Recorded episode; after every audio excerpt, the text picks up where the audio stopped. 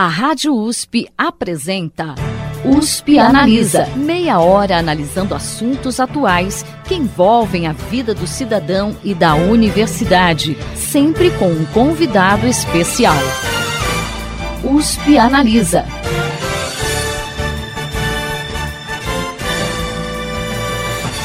O setor cultural foi um dos que mais sofreu com o isolamento social trazido pela pandemia de Covid-19 já que suas atividades, em grande parte, precisam do contato direto e da interação com o público para serem desenvolvidas. Sobre essa situação e as perspectivas para o setor, o USP Analisa está conversando com a coordenadora de projetos na Associação Pro Esporte e Cultura, Mariana Souza, e com o presidente do Cineclube Cauim, Fernando Cachaça. Você acompanha agora a segunda parte dessa entrevista.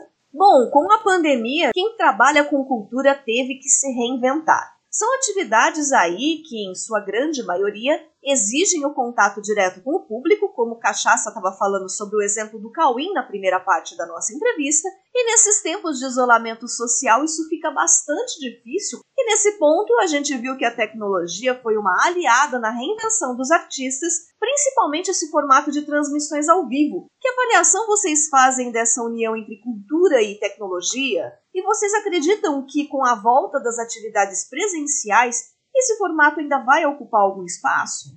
Ó, oh, eu acho difícil responder isso com muita segurança, porque eu acho que tem dois, dois lados aí, né? Eu acho que existe uma tendência mundial em todos os setores de que a tecnologia está assumindo um espaço, e isso é indiscutível, né? A gente vê aí os avanços em inteligência artificial, é, fala-se que vários dos empregos que existem hoje, em algumas décadas, eles nem vão existir, né? As profissões vão deixar de existir pelo avanço da tecnologia.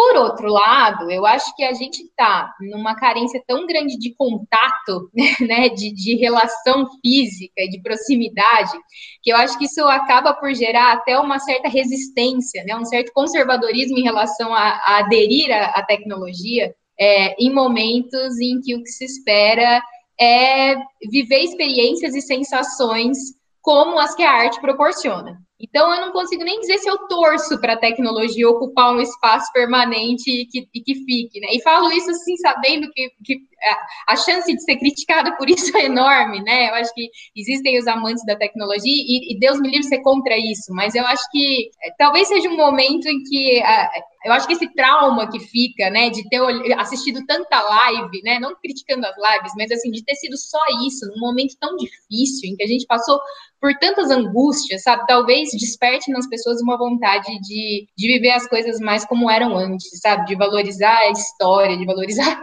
é, a presença, o vínculo pessoal, né, que eu acho que aí tecnologia nenhuma substitui.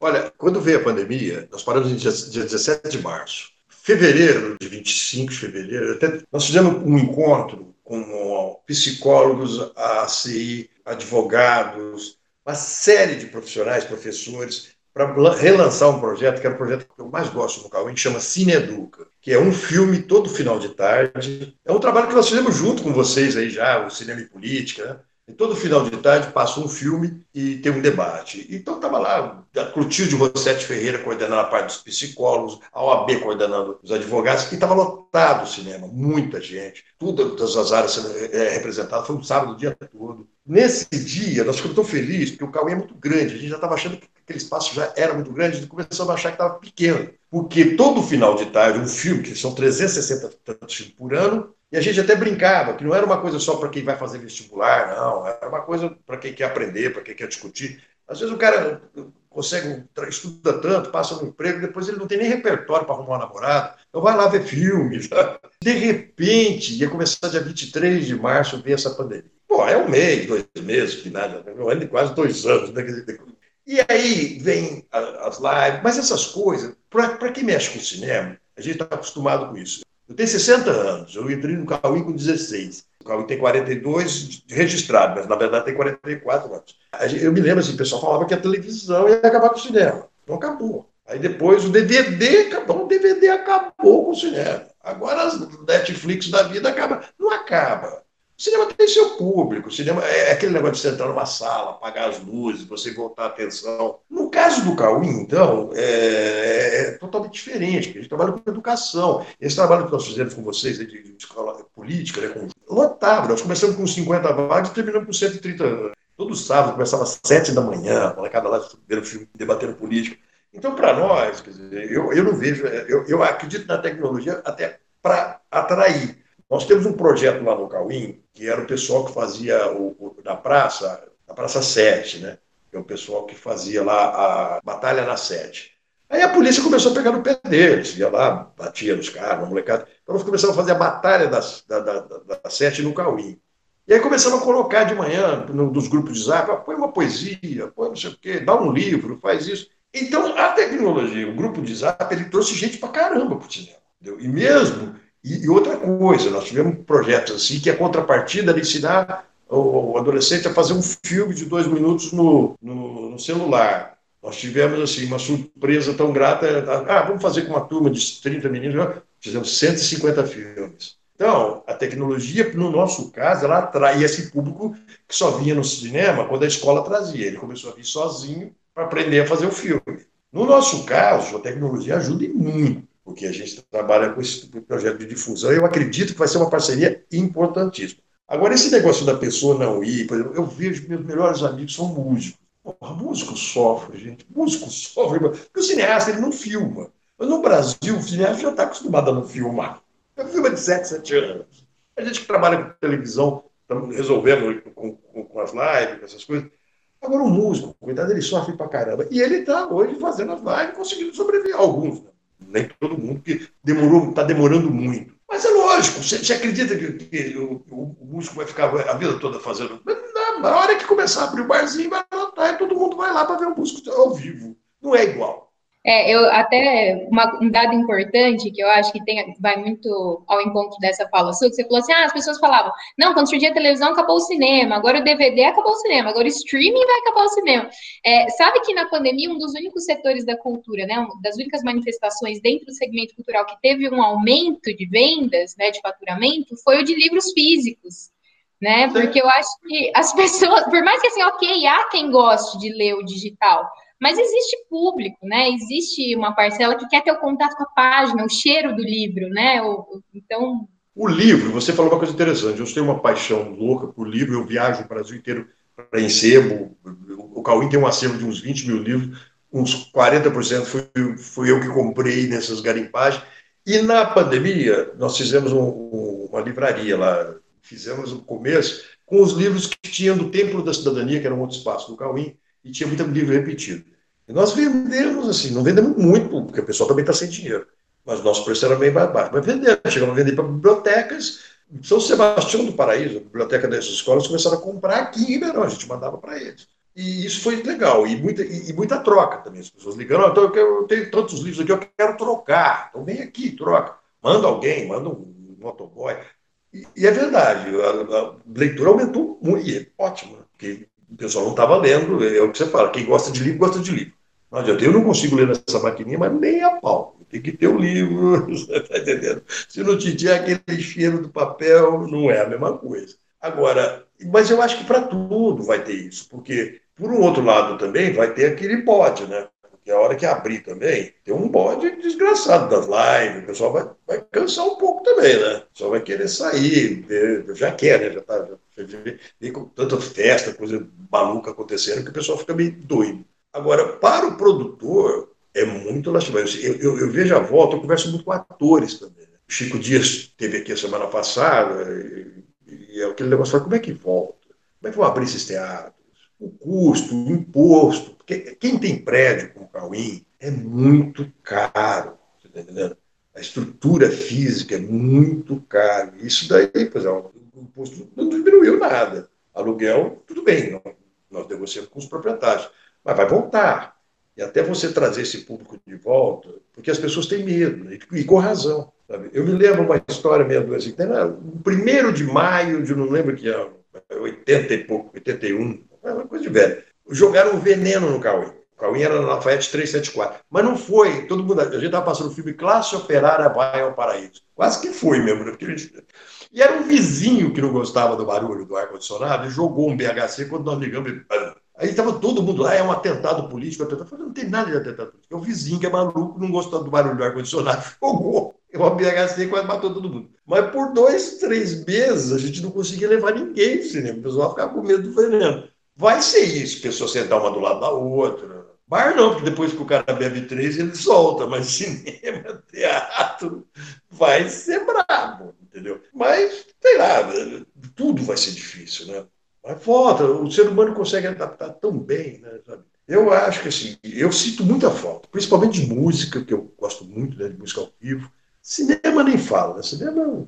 Agora, o cinema, eu, eu, eu por, por, ofício, eu vejo muito DVD, né? Eu vejo muitos filmes que vão passar no Cauim. Antes de eu marcar, eu vejo em DVD, eu vejo. Antigamente, em São Paulo, o cara passava no. A distribuidora tinha um cinema para te mostrar o filme. Agora não, a gente manda uma fila para ver aí. Se você gostar, você marca. Então eu já tenho essa deformidade de assistir por DVD. Mas faz falta, na telona faz falta.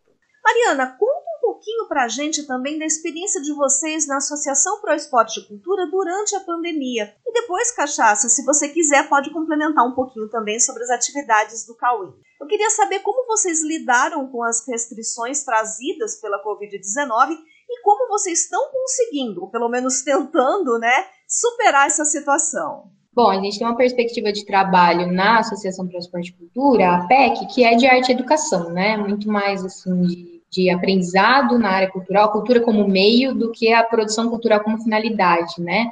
Então, é, hoje a gente atende mais de 3 mil usuários, né, sejam crianças e adolescentes de 7 a 14 anos, estudantes de escolas públicas, em situação de vulnerabilidade social e econômica, ou pessoas com deficiência de qualquer idade. E aí foi um desafio gigantesco, né, porque a gente tinha atendimento ou semanal, né, aulas duas vezes por semana tal, ou em alguns casos, por exemplo, a gente tem projetos de capacitação para pessoas com deficiência, com atividades artísticas no contraturno, e aí são, era um contato diário, né, era aula todos os dias, com longa duração, e de repente, assim, de um mês para o outro, migra tudo para o remoto, né? Então, você tem mais ou menos aí uns 100 educadores trabalhando a, a, vida inteira em formato presencial, e olha, a partir de agora as aulas vão ser online, então, assim, algumas são síncronas, outras não, outras você grava e vamos disponibilizar. Como que disponibiliza se a gente está atendendo um público que muitas vezes não tem acesso à internet, não tem smartphone, não tem computador?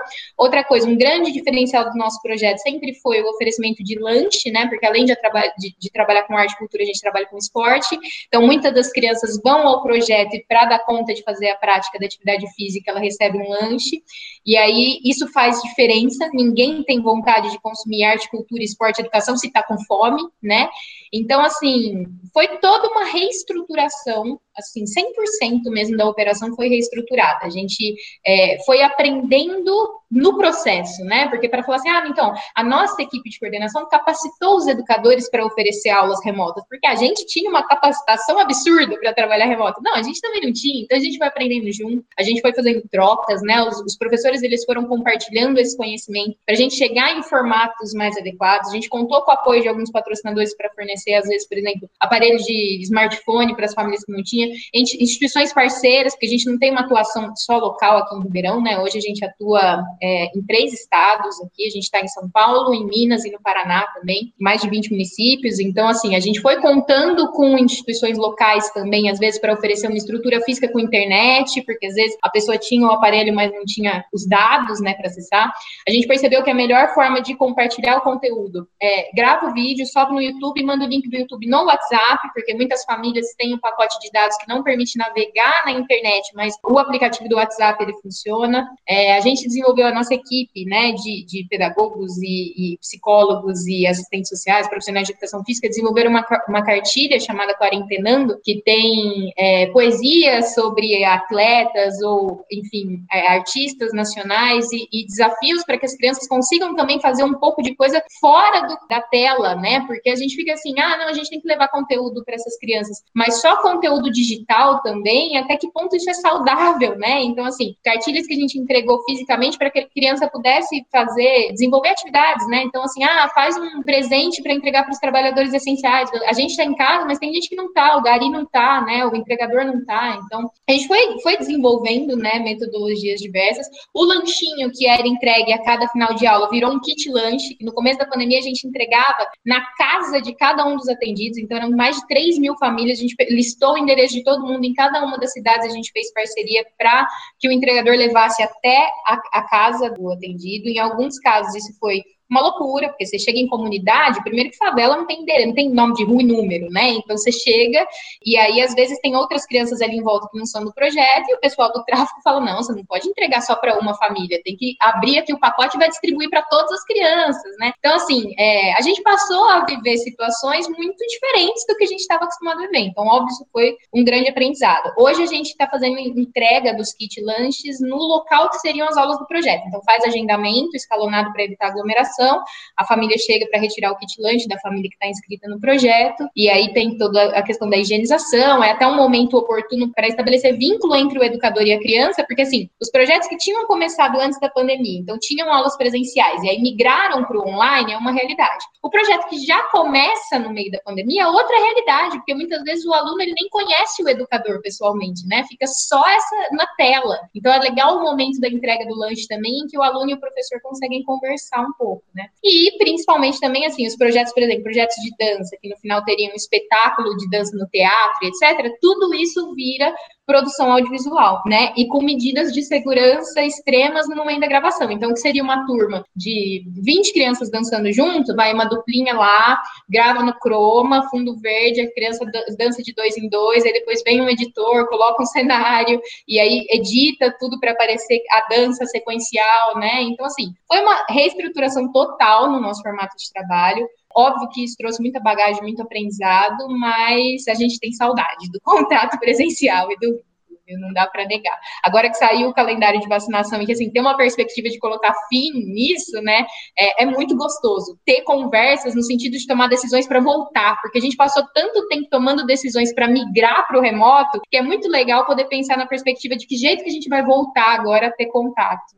Do Cauim, nós ficamos parados um tempão, aí volta, para, volta, para. Mas, como nós trabalhamos com a Associação de Moradores aqui de Ribeirão, né, e aqui em frente ao Cauim, né, a sede, o Senhor Eurípides, então tem 140 bairros inscritos. Então, assim, abriu prefeito anunciou na televisão, amanhã pode abrir, a gente já, FABARP, federação, aqui em frente, dá para gritar. Aí ele já começa a ligar, a lista toda, 140 pessoas, 140, olha, tem, nós temos o ônibus, nós temos toda a estrutura para buscar as crianças, chegar, o álcool gel, a máscara, tudo. Então ficam nisso, vai, volta, vai, volta. Algumas, alguns projetos nós fizemos gravados, mesmo com a telona, para não ter a presença do professor, nós fizemos é, aulas, da, o debate do filme. O filme é tal, a pessoa falava gravado, e a gente mandava muito isso também para casa. Mas no nosso caso, assim, não, não, tinha uma vontade específica. Nós temos muitos amigos cineastas, vamos pôr o filme, criar um esquema do Cauê? Não, porque nosso caso, o nosso projeto mesmo é trazer essa criança aqui, né? Ir até o cinema, bater papo, ter uma aula, pegar um livro que a gente faz. Então, diminuímos o público para quando é obrigado a parar. Agora, por exemplo, voltando, a partir de segunda-feira. Então, eu queria aproveitar e já deixar claro, inclusive para você, Mariana. Olha, é 3441 4341. Quem quiser agendar, é só ligar. Não tem burocracia, não tem nada. Liga, fala, eu sou da ONG tal, bairro tal, e a gente manda buscar. Dia tal, que filme? Aí nós temos uma série de filmes. Antigamente era película, aquelas latonas, não tinha. Hoje não. Hoje é, hoje é digital, vem. Então você escolhe o filme. Não, vamos trabalhar com tal filme. Não, nós estamos trabalhando com meio ambiente. Então vamos trabalhar com meio ambiente. E traz para cá, sem burocracia nenhuma. Nós temos sessão de manhã, tarde e noite. A sala foi uma sala, quando fizeram essa sala em 1970, era uma sala para mil lugares. Hoje existe 700 lugares, porque está bem espalhado. Então tem lugar para caramba, não tem contato físico. Se quiser, não pode nem. Se quiser vir com o inimigo, nem precisa olhar para ele, entendeu? Tão grande que é. Então tá aí, tá aberto espaço. Quem quiser, qualquer ONG que quiser fazer parceria, a gente está lá aguardando. Mariana, se tiver, liga para a gente. Vamos fazer parceria, sabe? E, e já preparando para a volta, né? A gente tem que. Tá... E outra coisa, os artistas, eu, eu sou de uma época muito legal aqui em Ribeirão, que tinha o Vacarini, né? Nós fizemos a Associação dos Artistas Amigos da Arte.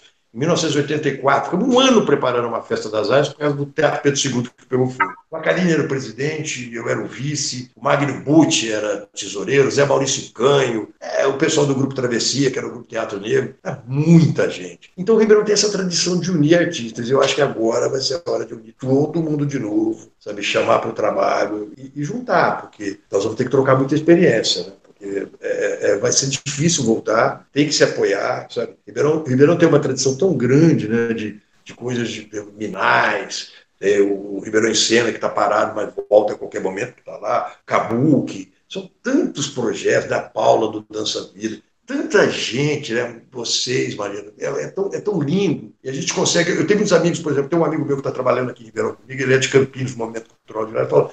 Por que, que Ribeirão tem tanta coisa de graça assim? Nas outras cidades não tem, né? É, foi, não sei, foi uma tradição. Eu acho que a gente deve muito isso ao Bacarini. O Bacarini era um, um homem muito louco. Ele falou: vamos fazer, vamos devolver para a população, a população merece. Eu acho que está chegando o momento. Porque a Mariana falou a, coisa, a palavra mágica: vacina chegando a vacina aí, eu já tomei a primeira dose da AstraZeneca, estou esperando tomar outra, e eu acho que quando, que essa foi uma, uma maior besteira que aconteceu no nosso país, foi não ter comprado vacina, já era para estar quase todo mundo vacinado, com esse SUS maravilhoso. Eu posso falar de carteirinha, eu já tive hepatite C, vacinei um ano, toda semana eu ia no HC vacinar, uma coisa perfeita, né? nunca faltou vacina, uma vacina caríssima, e a gente, a gente tomava de graça, era o interferon. Eu participo, quer dizer, então eu, eu conheço esse projeto do SUS. E podia estar todo mundo vacinado, mas tudo bem, vai ter que vacinar, vai, vão, vão ter que comprar, não é possível, né? Esses caras não podem fazer o que eles querem, né? E eu acredito nisso, os professores sendo vacinados já é legal pra caramba, e, e trazer essas pessoas, né? Os educadores sendo vacinados, acho que é muito importante. Então é isso aí, estou confiante na volta.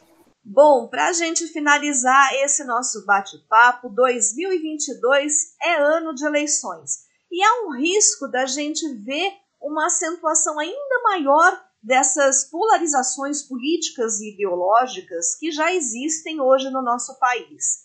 Na opinião de vocês, que impactos esse cenário pode trazer à cultura nacional? Bom, eu acho que diversos, né? Hum. Eu acho que arte e cultura sempre tiveram muito vinculadas, né? Eu acho que o fazer artístico ele é ato político ou muitas vezes, né, ele é ato político, e eu acho que essa polarização, ela faz com que as pessoas cobrem dos artistas um posicionamento político, e aí se identifiquem mais ou menos com, inclusive, a arte da pessoa em decorrência do, do, seu posicionamento político, tá aí o caso da Juliana Paz, recente, né, que, que fez um posicionamento aí, e, e a repercussão que isso gerou. A gente está num Brasil polarizado, né, a gente vem de um Brasil polarizado desde as últimas eleições, tudo leva a crer que este novo quadro aí eleitoral vai ser muito polarizado também e acho que é papel de quem é influenciador se posicionar e acho que é nosso papel se posicionar, né? A gente vive um momento, a gente vive um momento que, que, que está muito complicado, especialmente no quesito saúde pública, mas também na pauta cultural e artística. A gente trabalha com isso, a gente depende de política pública, então nada mais justo que a gente se posicione e, e eu acho que isso é, faz parte do fazer artístico, para falar a verdade é o seguinte, o Cauim, ele surgiu em 1979. Eu fazia, na época, Ciências Sociais em Araraquara, era final do governo Geisel e estava entrando o governo João Batista de Figueiredo. Nós montamos o Cauim, era simplesmente, a gente falava, nós vamos montar um grupo para derrubar a ditadura militar. Era simplesmente isso. Depois a gente ia ver se fazia cinema, música, teatro. Primeiro era assim, nós vamos passar filme na periferia e vamos derrubar os milicos. E fomos lá. Lógico que não derrubamos, mas ajudamos. Então o Cauim surgiu para isso e era só para isso. Aí quando veio a abertura, a gente já tinha quatro anos de grupo. E o grupo foi ficando, nós, nós temos 42 anos de grupo. Então nós surgimos com posição política, nós temos posição política, e nós brigamos tanto por isso, nós participamos de tudo, Lei Rouanet, diretas já, o Cauim teve em tudo. O Cauim foi o único grupo no país, eu achei que todo grupo fosse fazer isso, nós ganhamos vários prêmios por isso, a fazer um projeto, um seminário chamado Cauim Discute a Constituinte. Na época eram sete partidos só, e cada partido mandava uma noite. É, o cinema, na época, tinha 280 lugares, era na Lafayette 374, perto da praça ali, da catedral. Hoje é uma igreja. E a gente fazia lá um debate, cada partido, um dia de educação, cada partido mandava o seu candidato a constituinte. Então veio Paulo Maluf, Lula, Ulisses Guimarães, Fernando Moraes, que era mediador, Beth Mendes, tudo que você imaginar. Eram sete pessoas por dia, sete dias na, na semana toda, educação, uma série de coisas, esporte e tal. O Sócrates, que era o, o Cauim, é um dos coordenadores, quer dizer. E eu achei que todo mundo fosse fazer isso, não fizeram, o Cauim fez. Então, nosso grupo é um grupo totalmente politizado. Nós tivemos a melhor fase da nossa vida, foi com o Gilberto Gil. Foram, o Gilberto Gil fez um trabalho incrível. Um, um, dos meninos mais bons do Cauim na época, já falecido, infelizmente, Leopoldo Nunes, foi trabalhar direto com o Gil. Lá surgiram os pontos de cultura. Cauim foi um dos primeiros pontos de cultura daquela primeira leva, e com detalhe, foi o, o ponto de cultura mais premiado. Nós ganhamos dois, dois anos seguidos com o melhor ponto de cultura. até muito simples, porque nós temos o maior cinema, levava gente todo dia, movimentava muito. Então, tem que tomar uma posição sim. O estágio que nós chegamos é porque nós vacilamos em algum momento. Não é possível deixar um maluco, esse maluco ganhar a eleição. Eu não acreditava que esse cara ia ganhar a eleição. Não, não sei o que aconteceu. Não pode mais acontecer isso. O Cauim tem uma posição política, sempre teve. Nós discutimos, nós, eu, um pouquinho antes desse maluco assumir, eu fiz uma, uma, entrevista que eu falava exatamente isso. No Cauim teve tanta reunião, pô, o Cauim já fez essa reunião, por que, que não veio o Fernando Henrique e o Lula conversar? Nem se falava em Bolsonaro. A gente queria uma união, a gente sempre quis essa união. Todos os projetos culturais surgiram nessas épocas, com esses governos todos. A lei Sarney, por incrível que pareça, surgiu no Sarney. Então, a democracia é para isso. Não uma loucura dessa. Não um pessoal que pede a morte. Sobre uma pessoa que quer arma. Nós queremos teatro, nós queremos dança, música, comida, você está entendendo? Então, vai polarizar e nós estamos aí para a briga, tá entendendo? Agora, você tem um ministro como Gilberto Gil, que chegava, tocava violão em tudo quanto é lugar que ele ia. Você tem um moleque da malhação que anda com arma, assustando o funcionário. Gente, eu tenho amigos que trabalham na cultura, isso é muito triste, porque cultura esvaziou, mas tem aqueles funcionários de carreira, que sempre foram amigos dos grupos culturais, que são três ou quatro, a maioria não tem mais idade para trabalhar, por com morbidade, não pode trabalhar. Eu, a Mariana está falando, você não consegue falar com as pessoas, porque não tem. Eles não têm funcionário. Então tem aqueles antigos. Essas pessoas têm medo de trabalhar. Eu conversei com uma pessoa, falei, oh, mas você não está trabalhando por causa da saúde? Falou, não, estou trabalhando por causa do ministro, do secretário. Ele é louco. Sabe, o vírus a gente enfrenta, um idiota desse armado não. Tá, o vírus você põe a máscara, você vai pôr o colete à prova de bala para trabalhar? Vamos polarizar sim. Nós temos que posicionar, e, e muito bem posicionado. Eu acho que a, a, classe artística ela deu uma enfraquecida porque esgotou, né? Eu acho que assim, quando teve o impeachment da Dilma, e aí logo que o Temer assume, no, no dia seguinte ele extingue o Ministério da Cultura, a classe artística se mobilizou prontamente. Eu lembro que na, na época, no dia, eu estava no Rio apresentando um trabalho no, no Seminário Internacional de Políticas Culturais, que é da Casa Rui, e foi uma mobilização, porque assim, tava todo mundo ali que era pesquisador na área cultural, todo mundo se organizou, é, o Palácio de Capanema foi tomado, o Caetano Caetano foi lá, então a galera tava. A, a, classe artística fez um barulho enorme e o Temer voltou atrás, né? Falou: não, então volta a ter Ministério da. E aí, quando a gente perde a eleição para o Bolsonaro, eu acho que todo mundo estava tão em choque com tudo aquilo que estava acontecendo, né? Eram tantas coisas acontecendo que o fim do Ministério da Cultura acabou ficando assim, é, ninguém tinha força muito para fazer qualquer coisa, né? Ficou todo mundo desesperado. Mas assim, conforme o tempo foi passando, a gente foi se unindo e se fortalecendo novamente, né? Então, de novo, destaco, quando um artista, como aconteceu com a Juliana Paz recentemente, quando um artista se posiciona contrária a esse engajamento, você vê a repercussão que isso tem, porque a classe artística ela tá unida e ela tá disposta a, a, lutar novamente politicamente, né? Então, assim, é claro que a polarização ela não é algo é, 100% positiva, né? Aliás, é, talvez ela seja menos positiva do que negativa, né? Acho que tem muitas decorrências disso que são muito complicadas, mas, assim, é momento da gente se posicionar sim, né? E se só há dois polos, que a gente vá para o polo que faz sentido, porque o outro nem sentido não faz, né? Então, assim, que bom se a gente tivesse um, um contexto democrático, partidário, com várias pessoas podendo se expressar e com várias possibilidades, um, uma frente de centro-esquerda unida, tarará, tudo lindo, né? Mas na prática a gente tem dois polos, um polo que faz sentido e o outro que é um absurdo, né? Com discurso de ódio, com violência, com, com desmonte de políticas públicas, né? Todo o trabalho que foi construído com anos em várias áreas, né? Saúde, educação, cultura, tá indo tudo por água abaixo, né? A gente tá vendo coisas absurdas acontecerem. Então, sim, é óbvio que a classe artística tem que se posicionar, eu acho. Bom, infelizmente o USP Analisa de hoje está chegando ao final. Nós recebemos aqui a coordenadora de projetos na Associação Pro Esporte e Cultura, Mariana Souza, e o presidente do Cineclube Cauim, Fernando Cachaça. Muito obrigada pela participação de vocês aqui hoje. Ó, oh, Mariana, estou esperando você para a gente trabalhar junto. Com certeza, Cachaça vai Obrigado, ser um prazer. Gente. Obrigada, gente. Um prazer estar aqui com vocês. Bom, o USP Analisa vai fazer uma pausa em sua programação e a gente volta com entrevistas inéditas a partir do dia 4 de agosto. O USP Analisa de hoje fica por aqui. A gente se encontra de novo em agosto. Até lá! Você ouviu USP Analisa, um programa da Rádio USP Ribeirão em parceria com o IEA, Instituto de Estudos Avançados Polo Ribeirão Preto. Produção do Serviço de Comunicação Social da USP e do IEA. Coordenação Rosimeire Talamone. Apresentação Thaís Cardoso.